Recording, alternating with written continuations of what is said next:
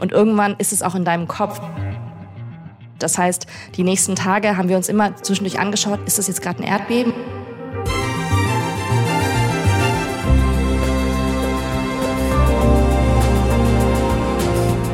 Nicht nur ein, sondern gleich mehrere schwere Beben erschüttern Mitte des Monats den Westen Afghanistans. Tausende Tote und Verletzte, komplett zerstörte Ortschaften. Aber angesichts der aktuellen Weltlage ist diese Katastrophe nur eine Nachricht unter vielen. Wir bei 11KM, der Tagesschau-Podcast, wollen hinschauen.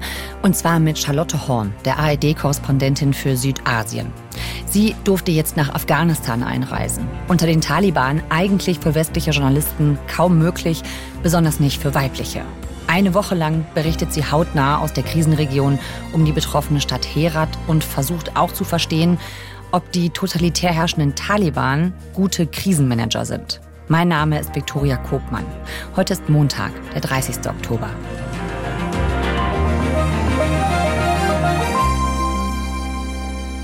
Charlotte, herzlich willkommen. Hallo. Also es ist genau so, wie alle immer sagen, so ein Erdbeben kann man ja nicht unbedingt vorhersagen.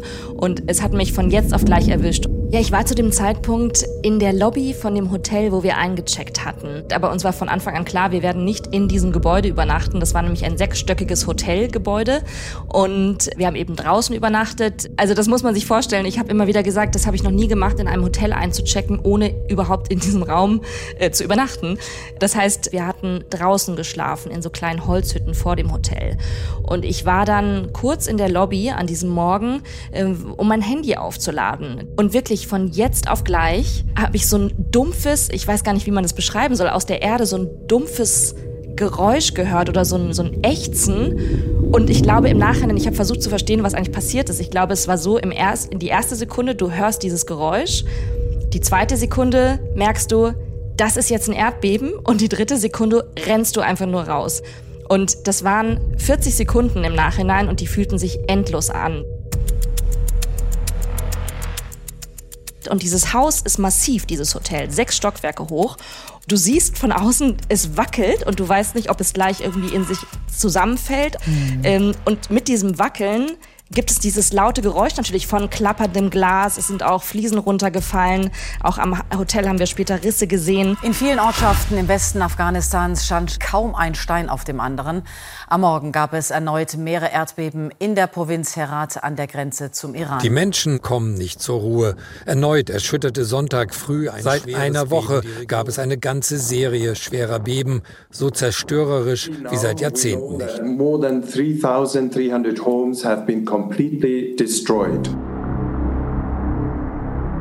Und die Erde bebt unter deinen Füßen und du bist einfach in dieser Sekunde völlig der Kraft der Natur ausgesetzt. Mhm. Und diese Hilflosigkeit und dieses, dieses, diese Ohnmacht, das ist, glaube ich, genau das, was alle überhaupt in dieser Region in den Knochen haben und was ich und auch mein Kollege und wir alle, die wir das erlebt haben, dort vor Ort dann äh, nie vergessen werden. Und mhm. das Verrückte ist ja, dass wir im Nachhinein haben wir festgestellt, die Stärke des Erdbebens war 6,3 und mhm. das eigentliche Epizentrum war 30 Kilometer entfernt. Das heißt, ich habe mich immer gefragt, wie muss es erst den Leuten gegangen sein, die mitten in diesem Epizentrum leben.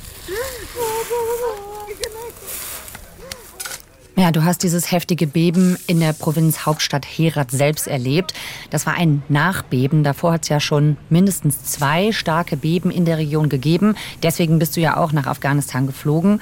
Wie hast du die Stadt Herat da erlebt? Genau, inzwischen hat sich diese Stadt Herat in eine Zeltstadt verwandelt. Das heißt, wenn man, als wir schon reingefahren sind in die Stadt, haben wir am Straßenrand überall so Zelte gesehen weil äh, gerade nach diesem dritten Erdbeben noch mehr Menschen beschlossen haben, no way übernachte ich heute Nacht noch in meinem Haus. Und ja. auch dann in der Stadt Herat haben überhaupt viele Häuser dann auch erst Risse bekommen. Das heißt, das Leben im Moment in dieser Stadt findet draußen statt. Jetzt hast du schon gesagt, das Epizentrum vom Erdbeben lag ja aber gar nicht in der Stadt Herat, sondern im Umland. Da bist du auch hingefahren, die Gebiete. Wie groß war da denn die Zerstörung? Genau, wir sind dann nach dem Erdbeben, was wir dann selbst erlebt hatten, sind wir dorthin gefahren und es ging wirklich über Buckelpisten. Also man muss sich auch diese Landschaft vorstellen, das ist karge Landschaft. Da wächst kaum was. Auch schon auf dem Weg in diese Region sind wir an so einem Felsvorsprung vorbeigekommen, wo so auch so große Felsbrocken durch das Erdbeben so auf die Straße gefallen waren. Also das ist wirklich karg. Und äh, dann kamen wir in dieses Dorf und ich habe dann gesehen, was es heißt, wie einfach diese Häuser gebaut sind, nämlich aus Lehm. Das heißt, die haben das selber mit, ihrer, mit ihren Händen gebaut, wahrscheinlich so eine Mischung aus Lehm, aus der roten Erde und, und Stroh und äh, zusammengepappt quasi. Man muss wie so, wie so ein Tonhäuser. Und die haben eben so ein rundes Dach, wie so ein Dom und wir haben dann mit einem Geistlichen gesprochen, der direkt am Ortseingang lebt, neben der kleinen Moschee. Und der war total entsetzt, weil er gesagt hat, schaut euch mein Haus an, das ist jetzt eingestürzt bei diesem neuen großen Erdbeben. Wie soll ich das jemals wieder reparieren? Und dieser Geistliche hat gesagt, wir brauchen jetzt Hilfe, weil der Winter steht vor der Tür. Und äh, das Gute ist quasi, dass die ja schon von dem anderen Erdbeben gehört hatten und sowieso draußen übernachtet haben, eben in so Nomadenzelten, die sie sowieso immer haben. Aber die sind natürlich nicht winterfest, die sind nicht wasserfest. Und äh, dieser Geistliche hat mir davon erzählt und neben ihm stand sein kleiner Sohn Najib, ähm, der ist zehn Jahre alt und der wirkte auch sehr verstreckt. Der hat so die Arme um seinen Körper geschlungen und man merkte, ihm saß der Schock noch von dem Erdbeben am Morgen so wirklich so im Gesicht. Und ich habe ihn gefragt, hey, wie geht's dir denn damit? Was hast du gemacht? Und er meinte, ja, es war so laut und wir sind einfach nur raus aufs Feld gerannt. Also die Menschen waren wirklich verzweifelt und ich verstehe sie ja nicht. Ne? Die sprechen eine andere Sprache und nur äh, mit Hilfe von meinem afghanischen Kollegen, der hat dann übersetzt, habe ich es verstanden. Aber obwohl ich sie nicht direkt verstanden habe, habe ich ihnen angemerkt, diese Verzweiflung einfach. Da habe ich wirklich gemerkt, was es heißt, äh, so solchen Naturgewalten ausgesetzt zu sein, ganz weit draußen auf dem Land in Afghanistan.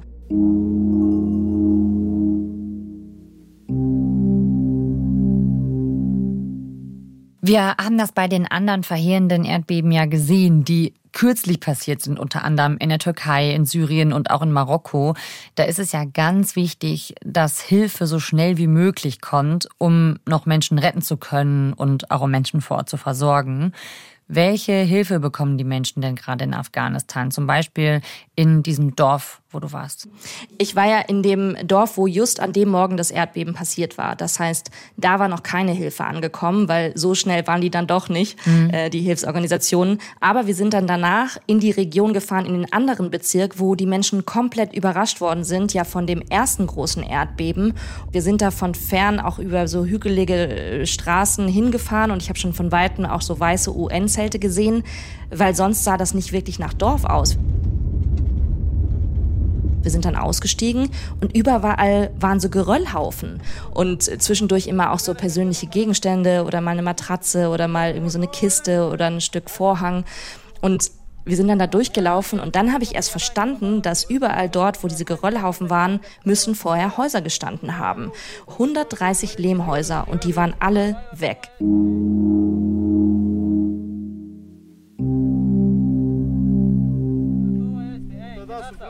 Und immerhin dort waren die Hilfsorganisationen inzwischen angekommen.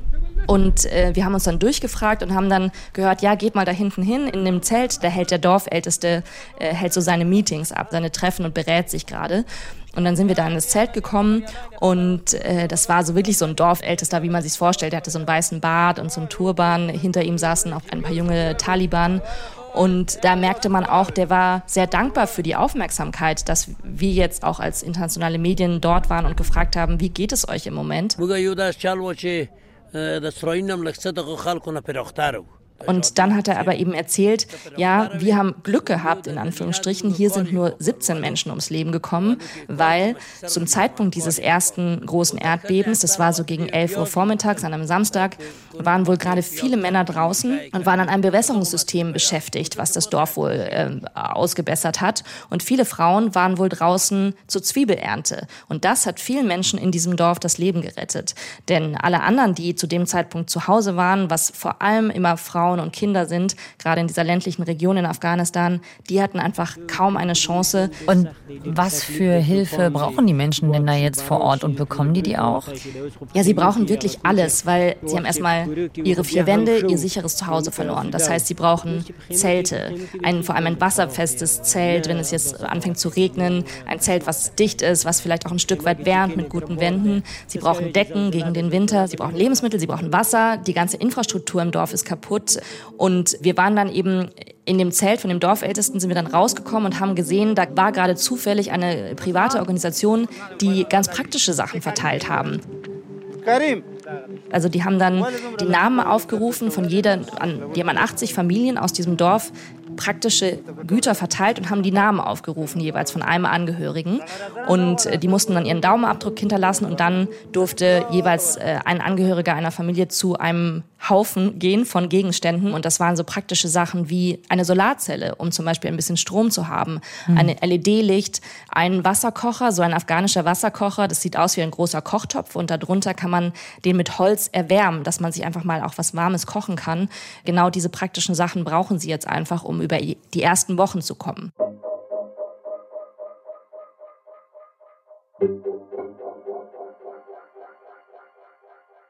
Diese Versorgung mit den wichtigsten Dingen, um die ersten Tage zu überleben, das ist das eine.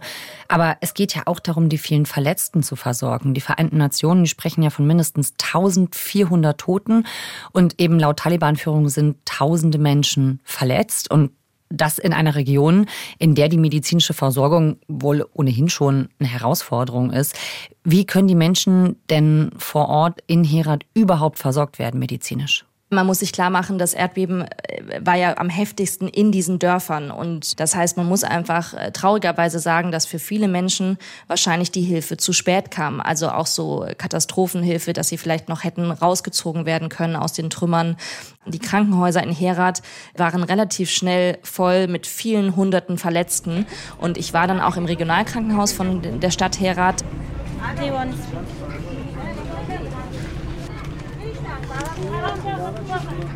Und das ist ein großes, weiträumiges Gelände. Also das ist nicht so wie eine Klinik vielleicht in Deutschland. Da hat man ja oft so einen mehrstöckigen großen Bau vor sich, sondern das sind so ein, zwei, drei Stockwerke, sind so verteilt auf einem großen Gelände.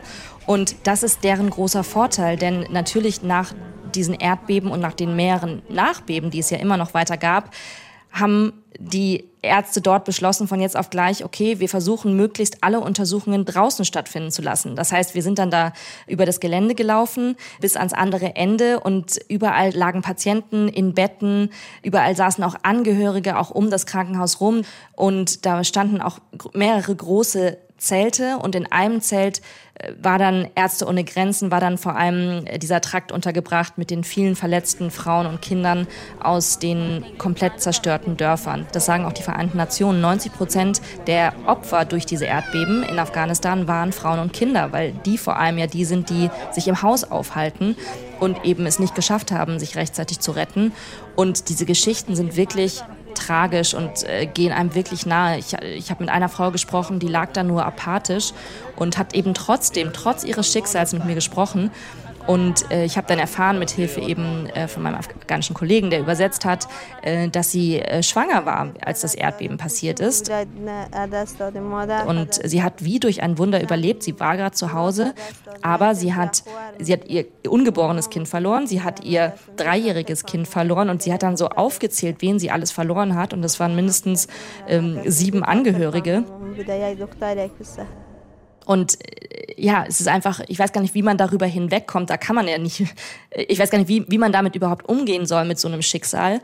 Und, ähm, und wie hast du das vor Ort gemacht? Wie gehst du da vor Ort mit um? Also das ist ja bestimmt hart, auch mit so, so jemand dann zu sprechen, oder? Ja, ja, ja. Ich habe ja dann, man ist ja da immer dann in seinem professionellen Modus, ne, als Journalistin, mhm. weil ich ja gewohnt bin, Menschen Fragen zu stellen.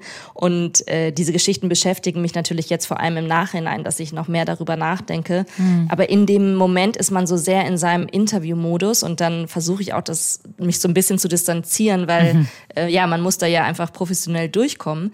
Aber das ist schon schon wirklich schwer zu fassen. Und da stand dann auch ihr Mann daneben.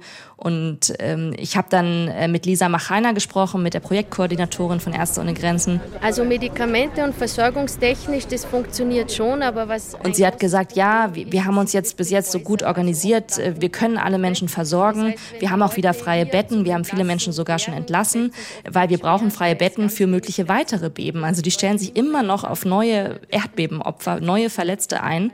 Und sie meinte, die größte Sorge bereitet ihr gerade wohin sie die Menschen entlassen können. Weil diese Menschen haben ja ihr Zuhause verloren und gerade in, dem einen Zelt, wo ich war, die kamen eben alle aus diesem einen völlig zerstörten Dorf. Und jetzt ist eben die große Frage, wo können diese Menschen unterkommen? Noch mehr Zerstörung, noch mehr Opfer, noch eine größere humanitäre Katastrophe. Das Internet ist zusammengebrochen. Sustained to water systems, wells, handpumps, and large amount of debris and rubble risk contaminating broken water sources and giving rise to disease outbreaks. Und sind da denn eigentlich gerade viele Hilfsorganisationen im Land gerade? Und wie gut können die da gerade arbeiten unter diesen Bedingungen? Genau das habe ich mich auch gefragt, äh, weil die Situation in Afghanistan ist ja sowieso schon schwierig gewesen. Und äh, verschiedene Organisationen haben es so ganz, ganz äh, sachlich auf den Punkt gebracht, weil sie gesagt haben, dieses Erdbeben ist jetzt die Krise in der Krise, weil es den Menschen ja sowieso schon schlecht ging. Also vor über zwei Jahren haben ja die Taliban die Macht übernommen und seitdem ist die wirtschaftliche Lage im Land sehr schlecht. Man sagt so, zwei Drittel der Afghaninnen und Afghanen sind auf humanitäre Hilfe angewiesen.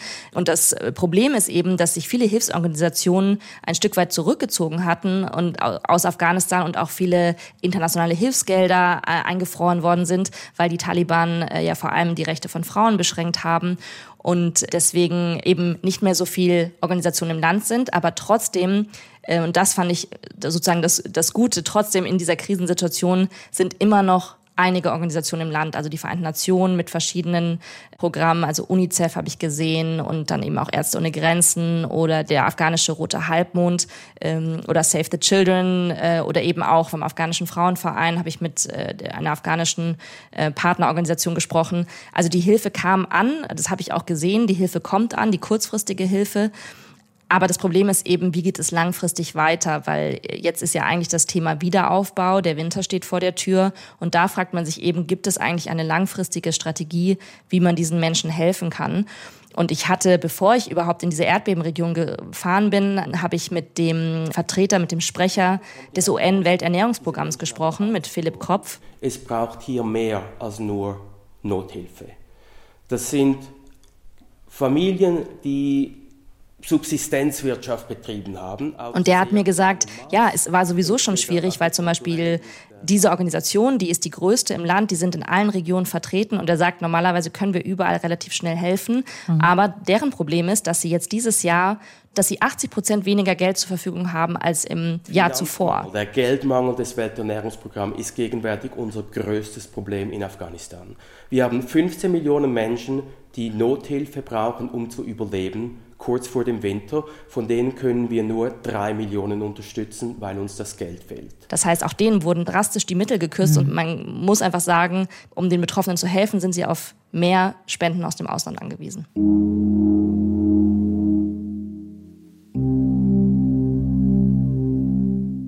Ja, es wird ja weiterhin auch zu Spenden aufgerufen für Afghanistan. Vor dem einbrechenden Winter jetzt. Würde diese Hilfe denn auch wirklich bei den Menschen ankommen? Ich frage deshalb, weil die Taliban ja eigentlich seit der Machtübernahme eher keine Zusammenarbeit oder Einmischung wünschen, eben auch Zahlungen gekappt wurden, weil die ja nun mal dort an der Macht sind und man das Geld nicht denen geben will. Ja, ja, total. Also dieser Sprecher zum Beispiel vom UN-Welternährungsprogramm hat gesagt, ähm, wir kooperieren auch weiterhin mit den Taliban, aber wir stellen definitiv sicher, wir haben bei allen Hilfen vor Ort, das machen wir transparent, wir haben immer jemanden, der das überwacht, dass eben nicht das Geld irgendwo abgezweigt wird. Wir, habe ich keinen Hinweis darauf, dass die de facto Autoritäten im Weg stehen. Aber wir arbeiten nicht durch sie, wir koordinieren mit ihnen. Und was ich besonders interessant fand, äh, nach den ersten Beben und nachdem die Taliban auch die Situation vor Ort äh, analysiert haben, haben sie aktiv um Hilfe gebeten, auch im Ausland. Und äh, es war so interessant, ich habe später mit einem höheren Vertreter der Taliban gesprochen und der meinte, naja, wir haben nicht um Hilfe gebeten, wir, wir heißen Hilfe willkommen. Und das zeigte ja auch so ein bisschen, dass sie, sie haben einfach gemerkt, alleine werden sie es nicht schaffen, mhm. diesen Menschen in der Region jetzt zu helfen, mhm. weil es braucht natürlich sehr viel Geld, um da wieder Häuser aufzubauen.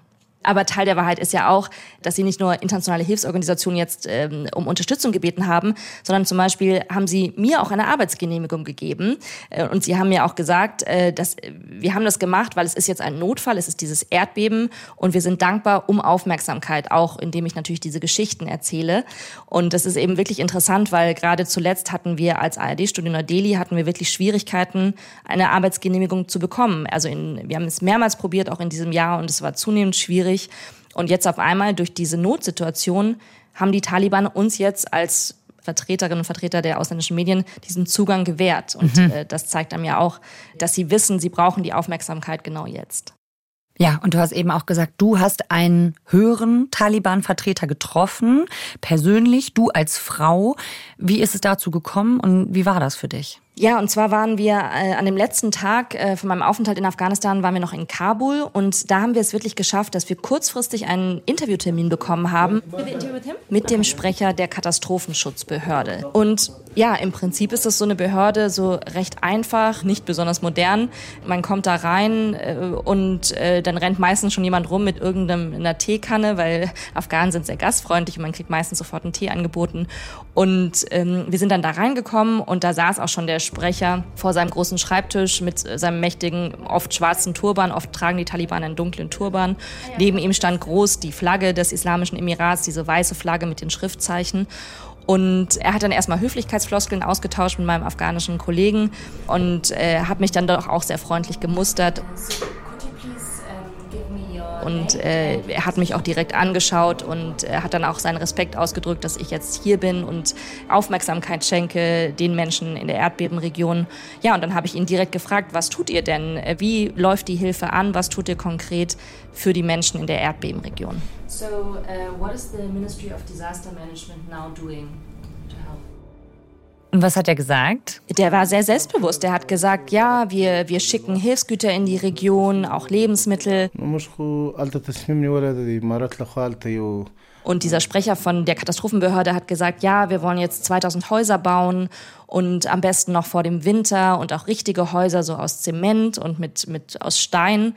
Und da kann man natürlich sich fragen, okay, mit welchem Geld wollt ihr das denn schaffen? Weil der Winter ist im Prinzip in vier Wochen wird es so kalt in Herat. Mhm. Und das habe ich dann auch gefragt. Und er meinte, ja, wir hoffen auf Gelder aus dem Ausland, aber wir fragen jetzt auch viele wohlhabende äh, Afghaninnen und Afghanen ähm, im Land, aber eben auch Menschen, die äh, im Ausland leben, dass sie doch bitte spenden. Und der war sehr zuversichtlich, dass es klappt. Und ich war dann überrascht davon, dass sie schon so konkret so einen Plan haben.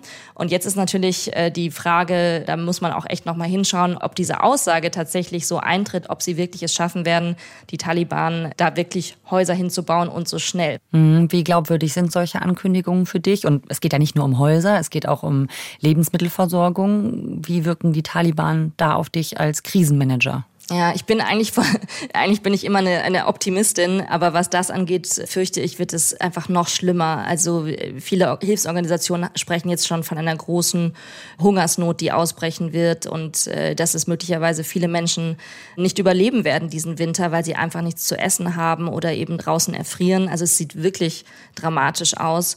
Ja, die Frage, wie die Taliban diese Krise managen werden, ähm, was ich gehört habe, ist, dass es ja vorher gewachsene Strukturen auch schon gab. Es gab Ministerien, es gab Behörden und die Taliban sind ja reingekommen und haben sozusagen die Führungsebene ausgetauscht. Aber vielleicht ist ein Stück weit die Hoffnung, dass da im Mittelbau so erfahrene Menschen sitzen und die wissen irgendwie, was sie tun. Aber nichtsdestotrotz brauchen die ja auch Finanzen, die brauchen Mittel, um Zelte ranzuschaffen oder eben ja Mittel und Wege zu finden, dort den Menschen vor Ort zu helfen. Die sind einfach auf Hilfe aus dem Ausland angewiesen und es sind ja auch verschiedene Länder vor Ort. Zum Beispiel äh, China ist da ganz groß vertreten. China hat erst vor kurzem eine Botschaft eröffnet in Kabul und die Hilfsorganisationen eben, die dort sind, die werden auch weiter aufmerksam machen auf das Schicksal dieser Menschen.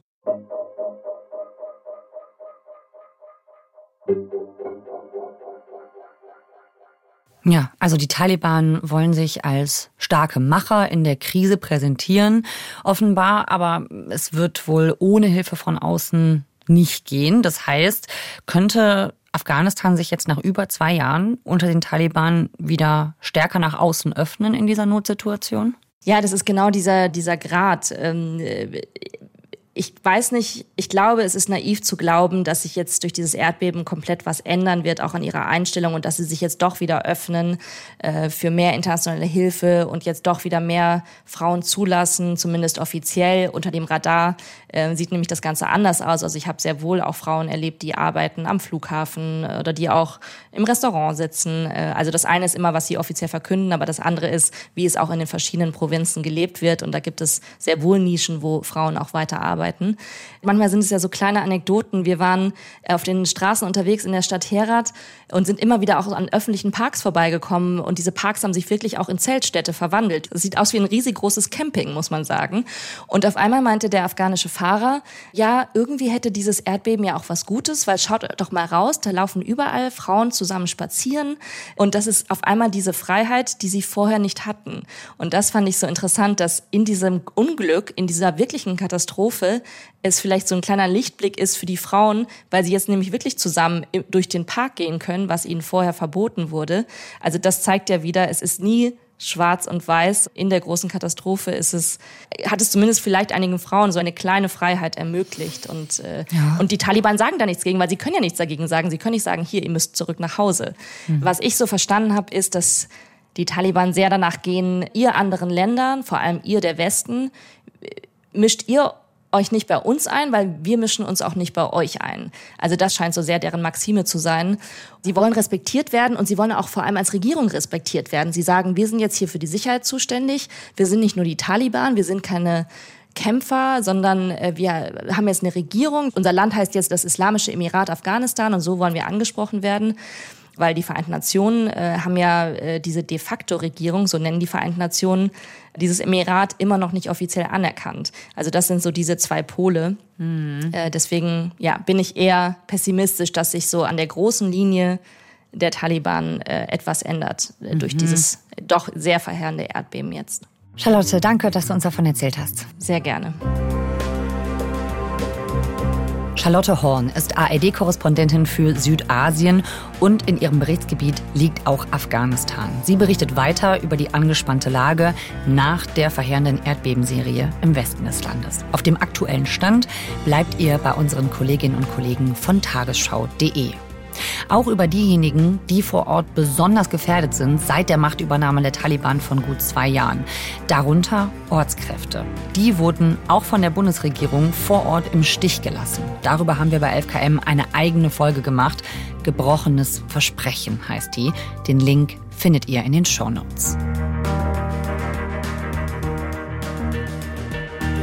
Autor dieser Folge ist Marc Hoffmann.